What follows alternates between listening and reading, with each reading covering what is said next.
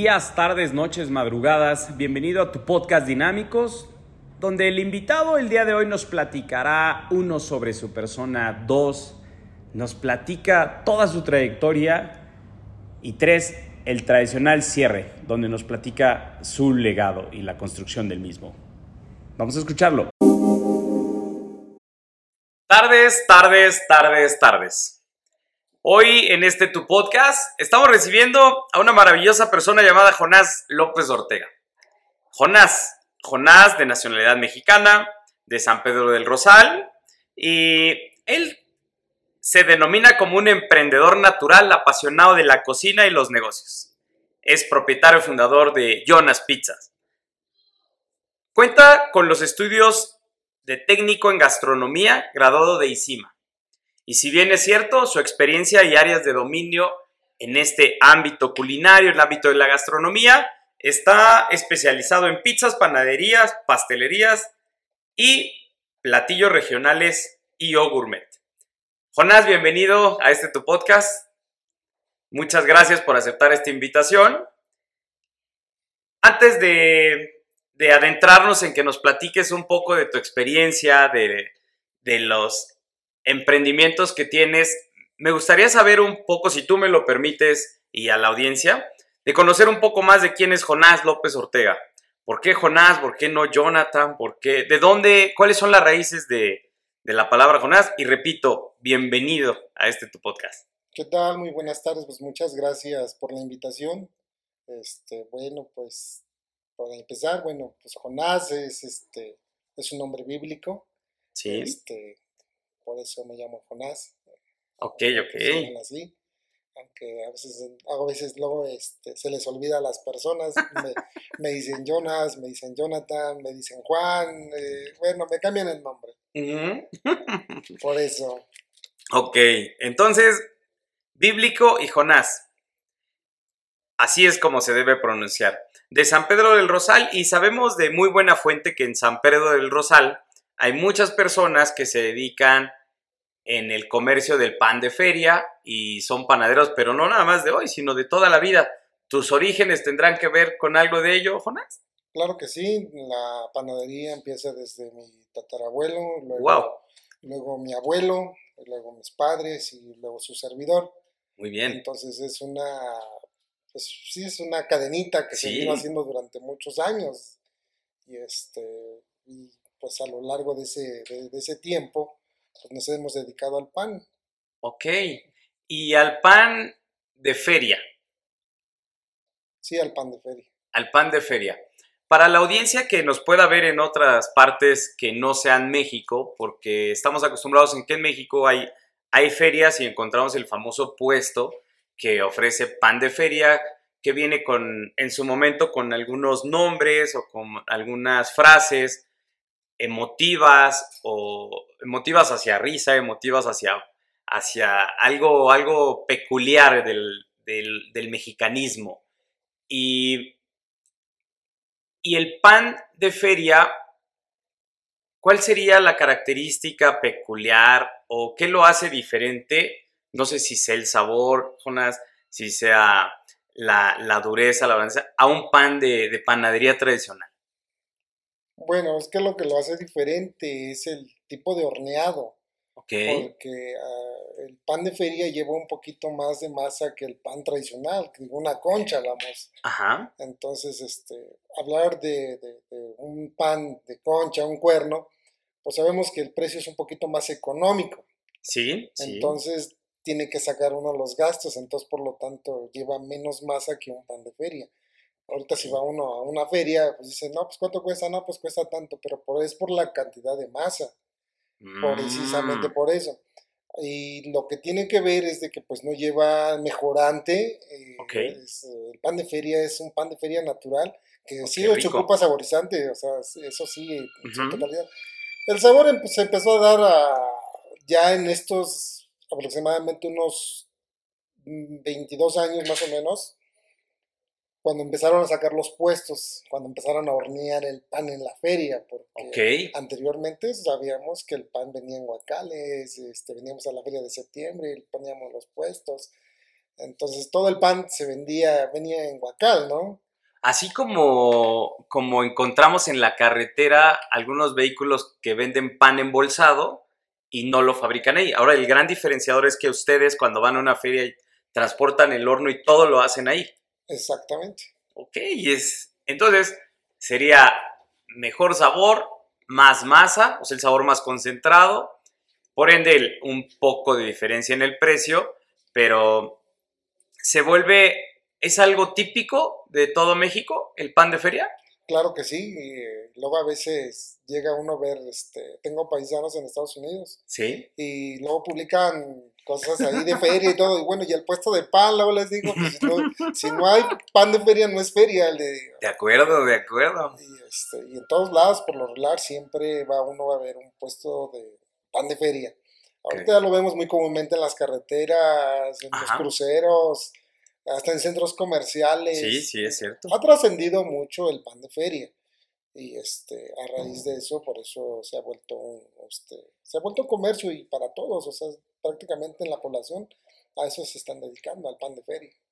Muy bien. Entonces, si, si pudiéramos apoyar un poquito esta información para la audiencia, a grueso modo, ¿a cuántas personas crees o cuántos panaderos de feria vivirán en San Pedro del Rosal?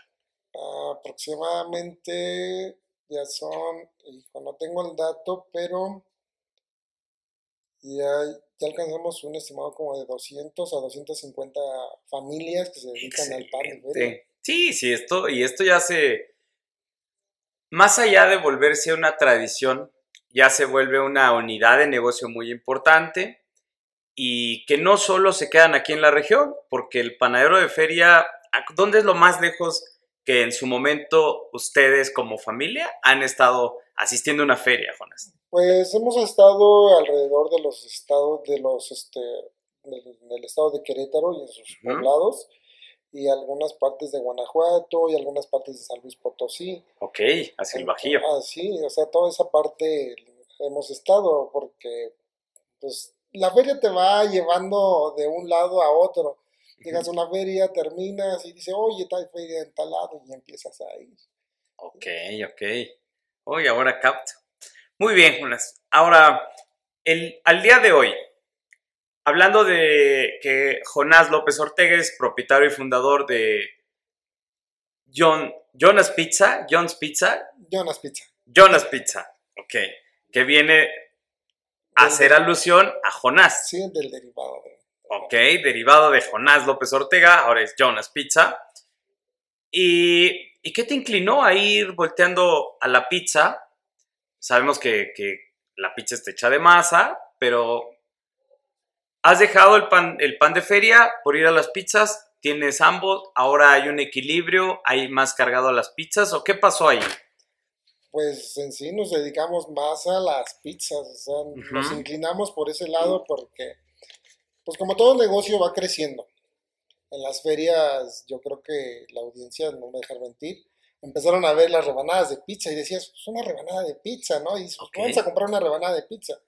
Y este, sabemos que pues, pizza había otras tiendas más grandes que decías, no, pues es que está muy elevado, pues no, no alcanza Ok. porque luego no, a veces somos dos personas y no nos acabamos una pizza También, también. Entonces, a raíz de eso, entonces, este, en la feria nace la pizza. No la, no la hago yo. Sí, sí, sí, de acuerdo. La, hacen otros, otros puestos que empezaron a entrar a las ferias, entonces uno ve y dice, bueno, pues si tenemos aquí la materia prima, ¿por qué no hacerla, sí, correcto, correcto. Y entonces, pues siempre, no es como ahora Ahora todo, toda la información la encuentras en internet, cualquier platillo. pero anteriormente, estamos hablando de 20 años aproximadamente, no había eso, o sea, no teníamos el alcance como para, para esa información. Correcto. O comprabas un libro, pero pues compras el libro, haces uno de la receta y pues no te queda, ¿no? de acuerdo. Entonces, esa es la, razón este, de, hacer las pizzas. Entonces, al momento de ver uno el negocio de las pizzas, dije, no, pues yo voy a inclinarme por poner un negocio de pizzas. Ok. Y entonces fue ahí cuando empecé a hacer, este, pues empecé a hacer pruebas, ¿no? Preguntar cuánto cuesta la renta de un local, este, Mm. cuánto voy a invertir, no me alcanza, no fue tan fácil. Eh, Sí, de acuerdo. recuerdo que mi papá empezó con un pequeño local, nosotros le, le dimos la receta. Ajá. Este, ella intentaba este, poner algo fijo, pues, porque sabemos que la feria no es tan fácil. Sí, sí, es cansado, laborioso. Entonces mi papá empezó con un pequeño local donde él ya vendía pan de fiesta, vendía gorditas de nata y vendía Ujú. pizzas. Gorditas de nata, bien. Entonces, pues ese local, pues ahí estuvo él como unos 3, 4 años.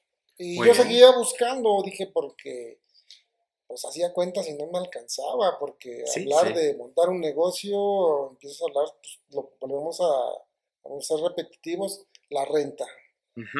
eh, Mobiliario. mobiliario, Uy. este, el proveedor de las cajas y cosas que van saliendo, ¿no? De acuerdo, de acuerdo. Pero llegó el momento que dije, no, pues voy a, voy a buscar un local. Y bueno, voy a preguntar cuánto cuesta la renta. Este, pues a ver si me alcanza. Eh, no me alcanzó. Honestamente no me alcanzó. Este, y dije, ¿qué ahora qué hago? O sea, porque eh, el local fue este un, un traspaso, por decirlo así, pero había que recuperarle el dinero invertido al joven que me hizo el favor. Sí, al fin y al cabo. Sí, sí, sí. Y este, pues tuve que vender algunas cosas, este. O sea, te tocó la vida del emprendedor Sí, sí, sí, que, la- que va y se la rifa. ¿no? No hay fue. otra palabra. Y, ¿Y, y, y hace, hace cuántos años fue eso? ¿Hace 20 años? No, eso hace poquito, llevó 13 años en el mercado. 13 años en 13 el años mercado. mercado y 13 y los 14 años en la panadería, o sea, llevo Ok. 25 años. 25 años de, entregando tu vida a la gastronomía en esas dos líneas y ahora 13 en las pizzas. Y las pizzas yo reconozco que es una marca ya posicionada, Jonás. Veo unidades de reparto que están rotuladas al 100%. He escuchado muy buenos comentarios de las pizzas. A pesar de que hubo un traspaso y la renta del local, ¿lo más complicado fue esa caída, o, o todos los días han sido complicados en este nuevo emprendimiento, o hay mucho que aplaudir, o hubo unos momentos fáciles de, ay, wow, esto sí no me lo esperaba, o cómo ha sido todo eso. No, pues ha habido de todo, ¿no? Ajá. O sea, este, de repente, pues dices, no, no vendimos. Sí, sí, sí, O sea, como en todo. hace uno las cuentas y sales en ceros y dices, bueno, vamos a seguirle. Este, todavía como para poder yo seguir invirtiendo, recuerdo que todavía tuve que ir como, tuve que ir tres años todavía a, a vender pan de feria para poder seguir invirtiendo este, A las a, pizzerías. las, a las pizzerías porque no, me alcanzaba, o sea, me pedían más, decían, no, pues ahora vamos a comprar un mueble de este lado, este, ahora Mm, esto. Sí, de acuerdo. Y entonces todo eso, entonces había que Tener había un que- ingreso un extra. ingreso extra. Sí, sí, sí. Y entonces, por eso luego a veces hay negocios que a veces los veo que empiezan, pero el punto es que renuncian a su empleo. Es correcto. Sí. Renuncian al empleo y no se, no se esperan porque dicen, no, es que mañana voy a vender. No, siempre hay que tener algo. Sí, sí, de O acuerdo. sea, hay que tener algo Qué buen porque si no, porque si no, ¿de qué vamos a sobrevivir? Sí, sí, sí, sí, Y totalmente de acuerdo. Ese, ese era el punto, o sea, que yo seguía vendiendo las pizzas, dejaba a los muchachos, porque los muchachos que me ayudaban eran personas que ayud- me ayudaban en la feria. También. Entonces yo los dejé como encargados y yo me iba a, a las a la feria para el recurso mayor tener y para la reinversión en las pizzas. Y al día de hoy, ¿cuántas pizzerías son las que tienes en operación? Este, tenemos dos. Dos. Una que está en la colonia 4000 Paz y una que está en San Miguel Tenochtitlán. Ok, Está sobre carretera antes de la gasolinera. Muy bien. Creo que sí, sí la he visto. Sí, sí, sí. De hecho, está muy cerca de un semáforo, ¿no? Para las que son personas de por ahí los deben ubicar. Y si bien es cierto, me queda muy claro ese consejo. Ojalá la audiencia tome esas pepitas de oro que nos está soltando Jonás. Eh, no el emprender no va a ser fácil, claro que no. Siempre va a tener tanto picos como para arriba como para abajo. Entonces siempre es importante, como lo comenta otro de los mentores que seguramente eh, los dos lo seguimos o conocemos, eh, el famoso Robert Kiyosaki, que tener siete tipos de ingresos y si no tienes mínimo dos, empieza a buscar el segundo y así sucesivamente. Pero me quiero regresar a la cancha. Estoy entendiendo que el pan de feria nos dio como, nos abrió hace 20 años un nuevo formato de venta de la pizza. Porque hace 20 años la pizza solo la vendían ciertas marcas de prestigio, reconocidas en el mercado, como lo mencionas, y pues tenían el famoso margen de utilidad muy alto. Cuando ustedes inician con el nuevo formato de venderlas por rebanadas, porque así es como recuerdo que comenzaban a ofrecerlas. Exactamente. Entonces empiezan a abrir ese abanico de oportunidad a un mercado más grande, después ya en este formato, pero si bien es cierto en ese camino de emprendimiento, Jonás, pues vamos a pensar ahora y preguntarle al Jonás empresario. A pesar de todo lo que hemos vivido con esta pandemia, ¿cuál es la visión o el futuro que se ve venir para Jonás Pizza? Híjole, una pregunta difícil y una respuesta muy difícil que dar. Este, la verdad no, no tengo idea. Este, este, pues sigo en, el mismo mecanismo de seguir trabajando y seguir emprendiendo porque la familia crece, entonces dices tú, pues hay que, hay que abrir otra tienda o a veces eso te inclina a hacer otra tienda. Por ejemplo, en la colonia 4000 Paz ya no, ya no abastecíamos en, los repartos. Ok. Entonces, este, porque nosotros los repartos tenemos San Miguel, tenemos Caro, tenemos Santa María, tenemos San Lorenzo, Tecuac, eh, San Pedro del Rosal. Entonces, como ya no alcanzábamos a abastecer en la hora de los repartos, entonces decidí, dije, voy a poner una tienda en San Miguel, a ver, Ah, a ver cómo nos va, ¿no? Perfecto, Entonces, perfecto. entonces ese fue la, esa fue la idea, ¿no? De-. Yo creo que eso es lo que yo espero, ¿no? De que pues seguir abriendo más tiendas. Yo creo que ese es el, el camino correcto, o eso es lo que yo espero, ¿no? Porque siempre lo dije, no, dije, no, pues, ahorita se va a vender. Este, a principio, pues, sí cuesta trabajo, sí, la, la, la gente no es tan fácil comprar, es como ir a la plaza y, y dices, ¿le compro los jitomates a fulano o los compro de este lado? Sí, caray. O sea, Sí, uno sí. no sabe, o sea, la, yo siento que la gente debe tener cierta desconfianza porque luego a veces pues es que no me gustó lo que comí. Pero Sí, sí. habemos de todo, o sea, yo digo que el producto es para todos. Claro que hay diferentes tipos de pizzas, unas masas más delgadas, unas masas más gruesas. Sí, sí, sí, su receta, ¿no? Hay algunos que a lo mejor les gustan más condimentadas, pero nos fuimos por Como el, nos fuimos por el lado del, del, del mercado, del, del cliente diario, por decirlo así, ¿no? Ajá. Sí, porque eso es lo que uno busca. Ok. Bueno, pues, aunque pareciera fácil para muchas personas abrir una pizzería, vemos que hay mucho trabajo detrás, vemos que no es fácil. ¿Qué tiempo tiene esta nueva sucursal de, o la reciente sucursal de Eh, apertura?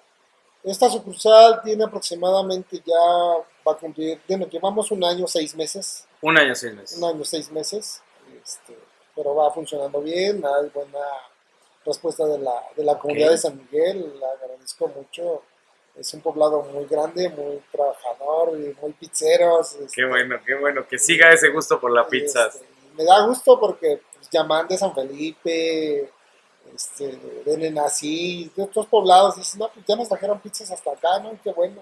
Ah, mira. Qué bueno, qué bueno que hay esa aceptación. Y, y qué bueno que tengan el gusto por la pizza. ¿Cuántos tipos de pizza hay en Jonas Pizza? ¿O cuántos sabores? ¿Cuántos sabores? Manejamos aproximadamente 20 sabores. Ok. Eh, pues dentro de ellas, pues las más tradicionales, las que más, las que más piden hasta la, hasta la- yo la pido, pues es la hawaiana. La hawaiana. La hawaiana y la pepperoni yo creo que siempre van a ser tradicionales. Las de en- cajón. En, donde quiera uno que vaya. Sí, sí. Pero tenemos otras variedades, por ejemplo, tenemos una que lleva dos quesos, lleva carne molida, lleva rajas de jalapeño, Mm, tenemos otra que hacemos con lo que produce este, nuestra población vecina. Le ponemos nopales, Órale. le ponemos chorizo, le ponemos granos de lote. oh, qué rico.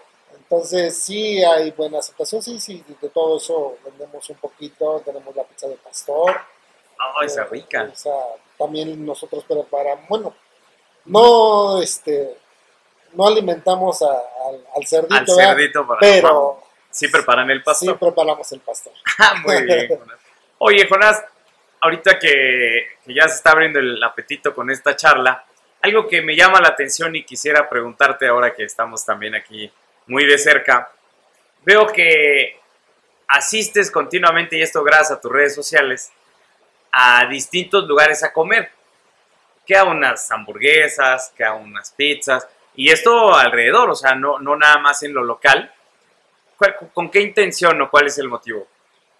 Pues la intención es comprobar los nuevos sabores que tienen, Ok. porque no nos podemos quedar también en el mercado atrás, pero también podemos, no podemos robarnos algo que ya tienen Sin ellos. duda, O sea, sí, sí. siempre no tratar, pues, tratar de dar un mejor servicio, que también el cliente se vaya con un buen sabor.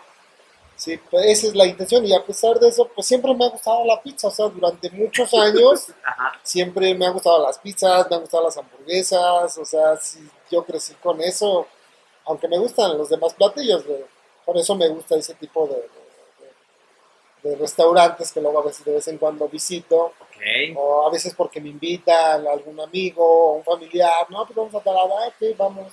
No, pues gracias por compartirlo, porque es muy nutritivo para nosotros en el tema de informarnos, de aprender. Y, y esto me lleva a preguntar, ¿cuál es el platillo favorito de Jonás El platillo favorito para comer, para comer? para comer. Sí. Bueno, el platillo favorito, eh, el que más me gusta son los rollos de pollo. Rollos de pollo. Sí, rollitos de pollo, pueden ir con queso Oaxaca, con este, verduras, pimientos morrón, todo eso. ¿Por qué me gusta mucho? Ok. Es una historia muy, muy padre y a la vez muy como que no, no sé cómo contarla. En el tiempo que estuve estudiando gastronomía, Ujú. un chef que nos estaba dando clase, nos invita a hacer un, el, el menú, un banquete para unos 15 años. Sí.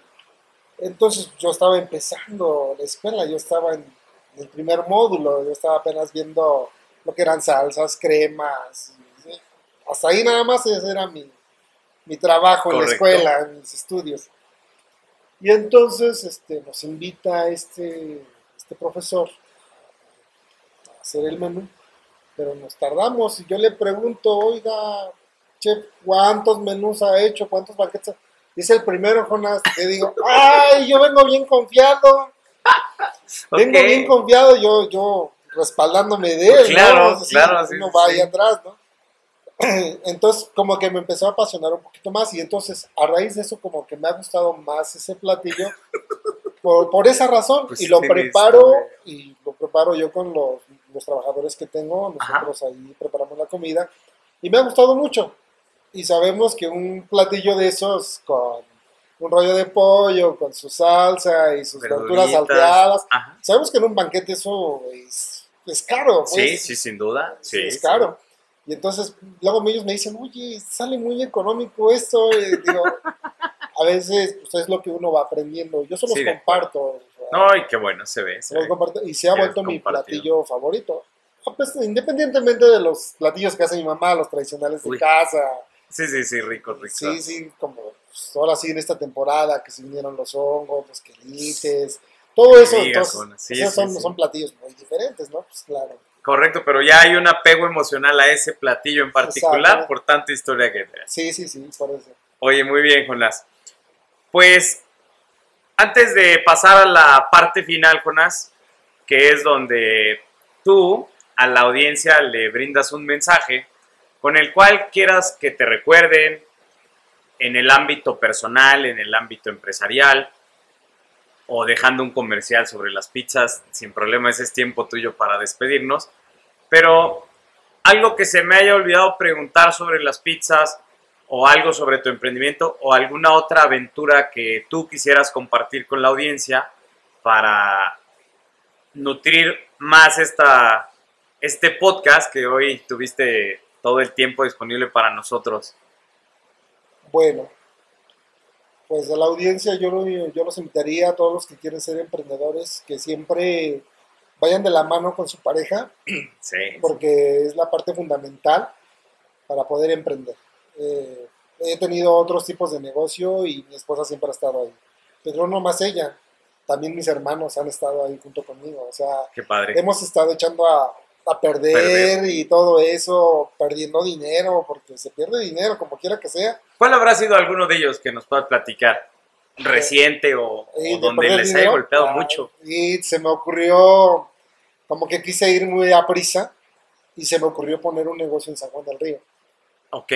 Entonces, pues lo invertido no fue recuperado Sí, y la pérdida fue, Sí, sí, grande, porque es grande, ciudad o sea, y es otro estado. y este, pero sí teníamos aceptación, pero nos faltó la logística, ¿no? nos equivocamos en eso, no medimos el tiempo, el traslado, o sea, todo eso, ¿no? Sí, sí, todos los gastos es lo que recurre moverte tanto, ¿no? Exactamente. Y, y ahí el tiempo. Sí, porque ya, ya eran dos rentas, pagar una renta de casa, eh, pagar Ah, la ok. renta local, o sea, ya era, era mucho. Sí, sí. Yo creo que ese fue el, la etapa más, como un poquito más difícil, ¿no? Pero todos esos tropezones, pues hace uno algo bien, hace uno mejor. sin duda, Porque sin dices, duda. "Ah, ahorita va de nuevo, ¿no? Somos mexicanos, mañana lo resolvemos. Siempre así, ¿no? Uy, qué, gra- qué grata, qué, qué grata charla, Jonás. Y gracias por compartirnos esas experiencias. Comentaste, y repito antes de llegar a esta parte final, comentaste algo, otra pepita de oro muy importante. Eh, con la pareja, con la familia, estar bien. ¿Tú crees que si tú no llevaras una buena relación con tu pareja o con tu familia, sería un detonante para que no te fuera bien en el emprendimiento? No, sí, claro, desde luego. O sea, si no hay este, un, un hombro para recargarse, pues uno cómo se va a detener. En la pared no te va a responder. Este, buen y si un hermano no te, no te apoya, pues también dices, oye, pues cómo. De hecho, mis hermanos estamos en la misma línea de, las pizzas. Eh, tenemos otros negocios que estamos en sociedad. Y hay mucho de eso. O sea, dice, ¿cómo le hacen para que funcione? Platicando. Siem- ¿Cómo? Platicando. Siempre, desde un principio, platicando.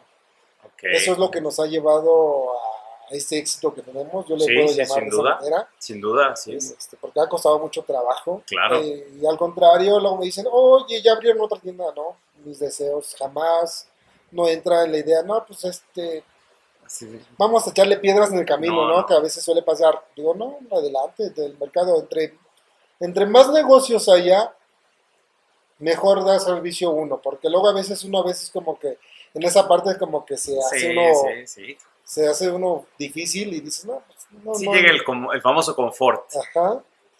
Y entonces eso, eso hace que uno sea mejor, ¿no? Sin duda, ser sin mejor. duda. Y pues otra cosa que le quiero decir a los a la audiencia es de que pues que le pongan ganas y que no se olviden de que no dejen su trabajo, porque si dejan su trabajo va a costar un poquito sí. más de trabajo también. Sí, siempre tener ese recurso, pero ya lo, ya lo mencionaste y con esto englobamos esta parte final, donde siempre es importante en el tema personal, como bien dijiste, la familia, la pareja, pues va a ser tu mejor oído, ¿sí? Cuando necesites hablar y va a ser tu mejor fortaleza cuando necesites ese respaldo.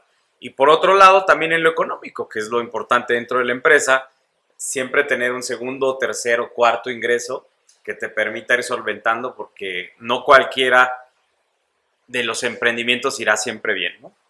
Exactamente. Jonás, pues no me queda más que agradecer tu tiempo. Gracias por todas esas anécdotas tan importantes que me nutren a mí. Muchas gracias a la audiencia y siempre estamos en el tema de seguir aprendiendo. Jonás, ¿me ayudas a despedirnos? Hasta luego, muchas gracias. Nos vemos.